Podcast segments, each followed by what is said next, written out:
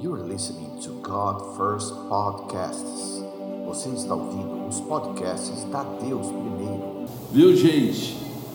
Eu tenho o privilégio de morar em uma cidade abençoadíssima. Palmas. Nós, todo o tempo, estamos sendo purificados. Temperatura média, 40 graus. Nós somos purificados do fogo, assim, né? Há 27 anos atrás eu fui para Palmas, um pó, um pó, que as mulheres não queriam morar em Palmas, que a casa vivia suja. Mas Deus fez algo tão tremendo que a cidade ficou uma bênção, né? Hoje é um jardim, é um, é um oásis no meio do deserto. E você não pode ir para Palmas, porque se você ficar dois dias e tomar três copos de água, você quer morar e ficar. Então, é um lugar maravilhoso. E meus filhos cresceram nesse lugar. E os meus netos estão crescendo nesse lugar. Como é bom morar num lugar onde a violência é quase zero. Como é bom lugar, morar num lugar que não tem menino de rua, não tem gente morando na rua eu pensei que não existia esse lugar, mas eu fui para uma cidade que Deus preparou para a gente para ser dessa maneira. E para mim e para Marili é um privilégio morar num lugar desses daí, né? E por último, a Bíblia, minha companheira. Esse estudo sobre a Bíblia vai te ajudar, porque a Bíblia é sempre um obstáculo. Como estudar a Bíblia? Quem sabe estudar a Bíblia aqui? Levanta a mão. Eu vou te dar um esquema. Primeira coisa, para você compreender a Bíblia, você tem que ler o resumo da Bíblia. E aonde está o resumo da Bíblia? Na primeira carta de João. Então o que você vai fazer? Ó, essa aí é a azeitoninha da empada. Eu vou te dar o esquema para você compreender a Bíblia e estudar a Bíblia. Então anote aí. Primeira coisa, durante sete dias você não vai ler outra coisa, só vai ler a primeira quarta de João, cinco capítulos que tem a primeira carta de João. Mas cinco, cinco capítulos é duas folhas, é rapidinho. Primeiro dia, cinco capítulos da primeira carta de João. Segundo dia, cinco capítulos da carta de João. Terceiro dia, cinco capítulos da carta de João. Sétimo dia, cinco capítulos da carta de João. E daí você me pergunta, mas apóstolo, por que ler sete vezes? Porque aquilo que está lendo está abrindo a tua mente. E o período de sete dias você vai compreender. Porque o primeiro dia você lê por ler, o segundo dia lê por ler, mas depois, a terceira vez que está lendo a mesma coisa, o teu cérebro começa a assimilar o resumo da Bíblia. Até a sétima vez, você vai ter assim nitidamente o que é a Bíblia e o que a Bíblia quer falar. Só então você vai entrar no Evangelho de é, Mateus, daí Marcos, daí Lucas, daí João, daí Atos dos Apóstolos, daí as cartas de, de que vem depois, por último o Apocalipse, só então você vai para Gênesis. Aí você começa a Gênesis, que queira ou não queira, é a parte mais chata que tem, é o, o início, principalmente quando entra na genealogia ali. E teve uma mulher, uma vez que foi na igreja, e, e ela queria muito que o marido se convertesse. Porque as mulheres são assim, Marcos. Elas querem as coisas para o marido. Você já notou isso? Elas fazem tudo para que o marido. Tá. Ai, se meu marido ouvisse, ai, se não sei o quê. Ela queria que o marido se convertesse. Então ela programou na cabeça dela: eu quero que o meu marido venha num culto onde o pastor fulano de tal prega, que ele prega é uma bênção quando ele prega. Eu quero que ele venha naquele culto. E o, pastor, e o filho e o marido dela decide ir para o culto. Só que o dia que ele vai para o culto, era o pastor mais chato de pregação que tinha na igreja que ia pregar. Ela disse: Não é possível, Senhor.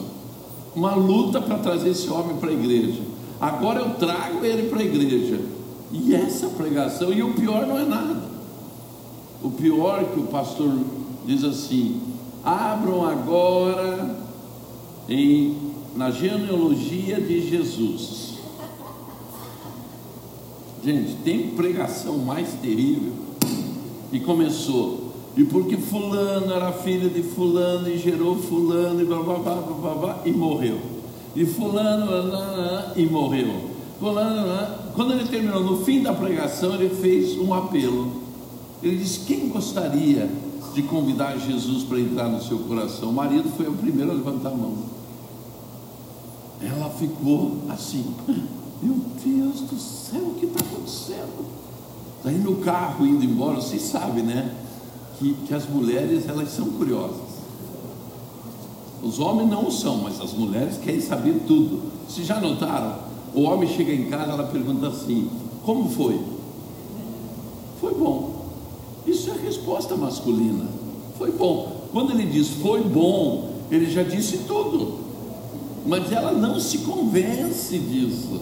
Ela tem que saber que hora chegou, o que aconteceu, o que foi, teve lanche, não teve lanche, quem estava lá. E daí tá.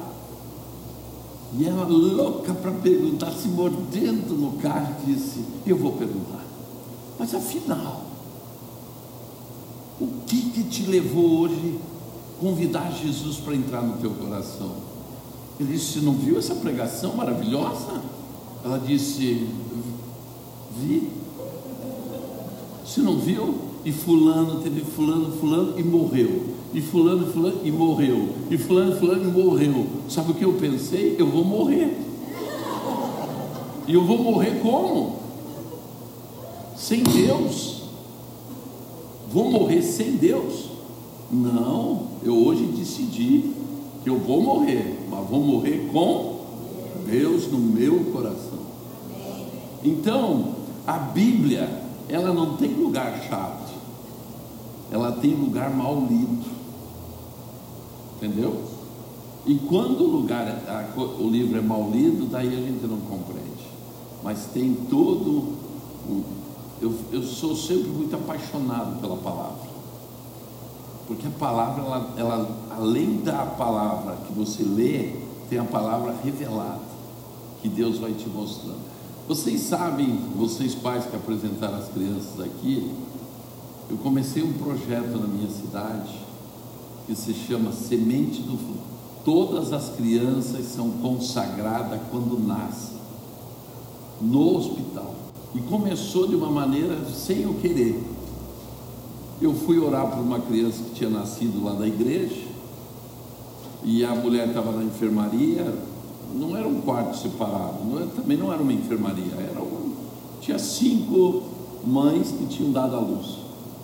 E quando eu orei pela criança que fazia parte da igreja, todas as mães disseram: Apóstolo, o senhor podia orar pelas nossas crianças? E eu fiz a pergunta normal: Vocês são evangélicas? Elas disseram: Não, mas nós queremos que o nosso filho seja abençoado.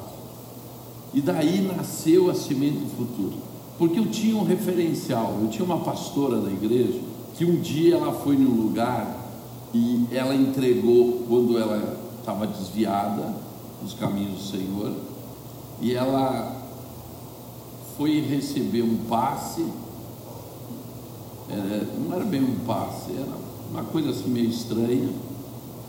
E, e quando ela, a pessoa que estava dirigindo ali o, trabalho, disse assim: O que você quer? Ela disse: Eu queria é, ser abençoada. Porque quem não quer ser abençoado?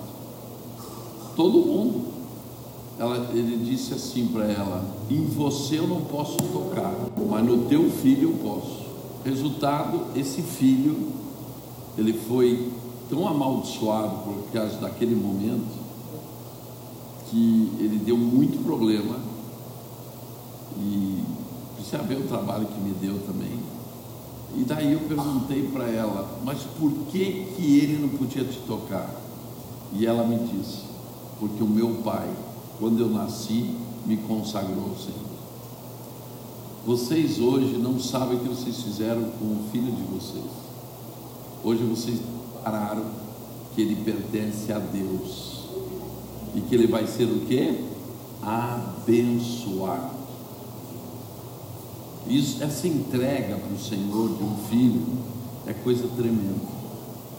E eu, o meu filho mais velho, quando tinha uns 5 anos de idade, ele teve um ataque tão violento, tão fulminante, que eu cheguei em casa, ele estava desmaiado.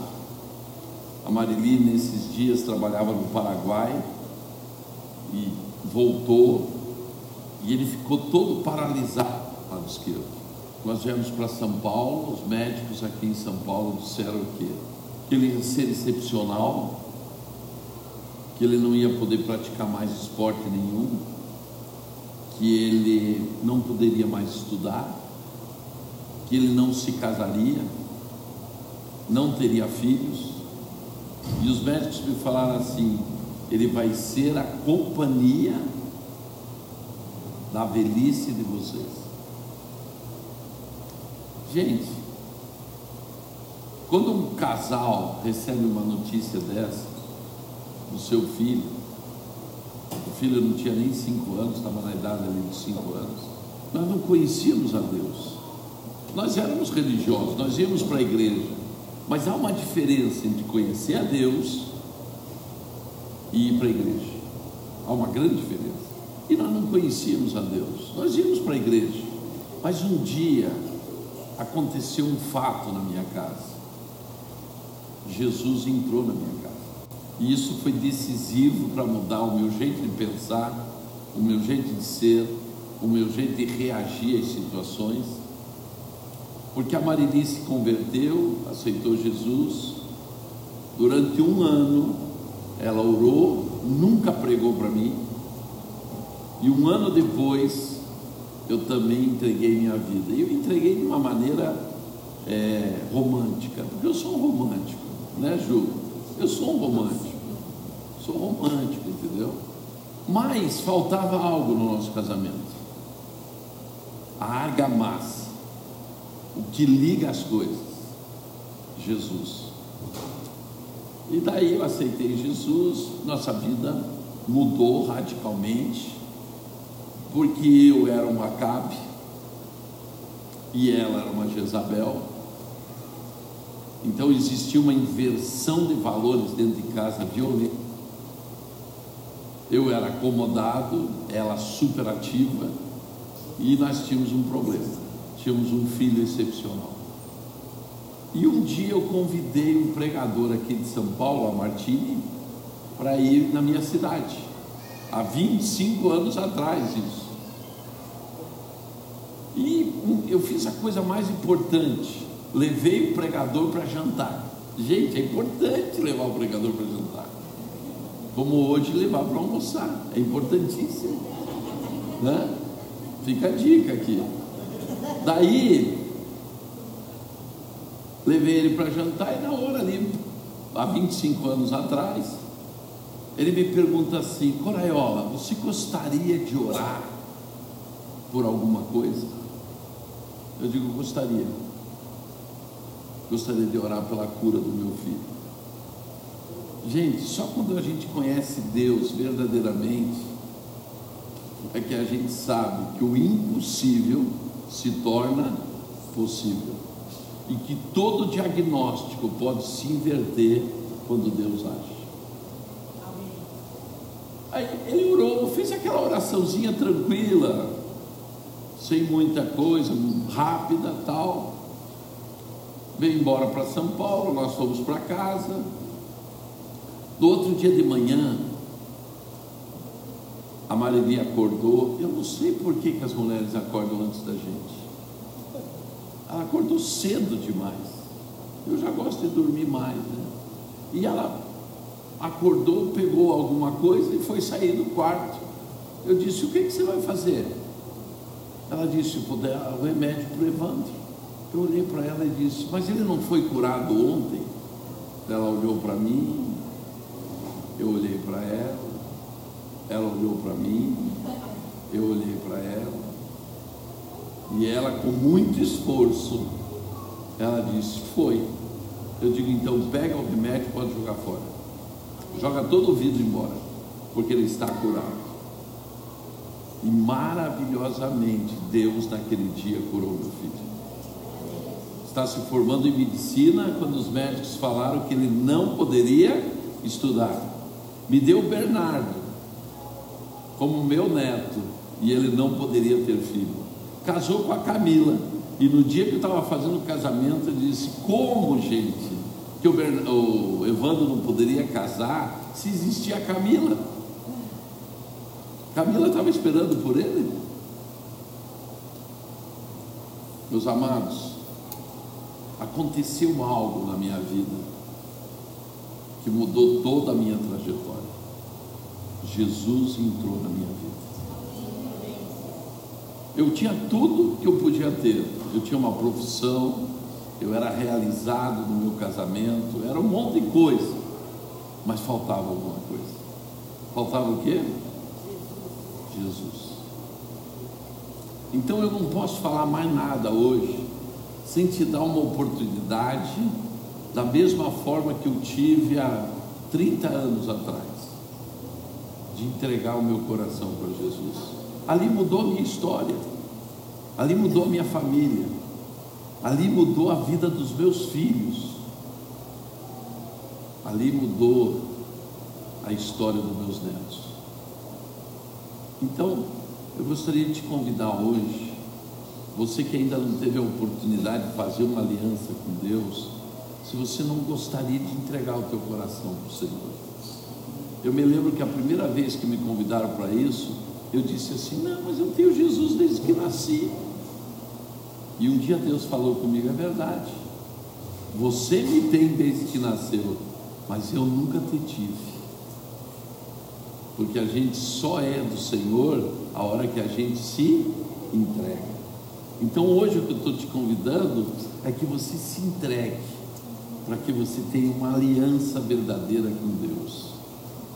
Você pode ser que não tenha problemas como eu tinha, mas a aliança que o homem e a mulher têm com Deus, isso daí repercute na eternidade e faz na eternidade que você nem imagina. Então, eu quero te dar essa oportunidade. Quem gostaria de hoje orar, entregando seu coração para o Senhor? Você quer fazer isso?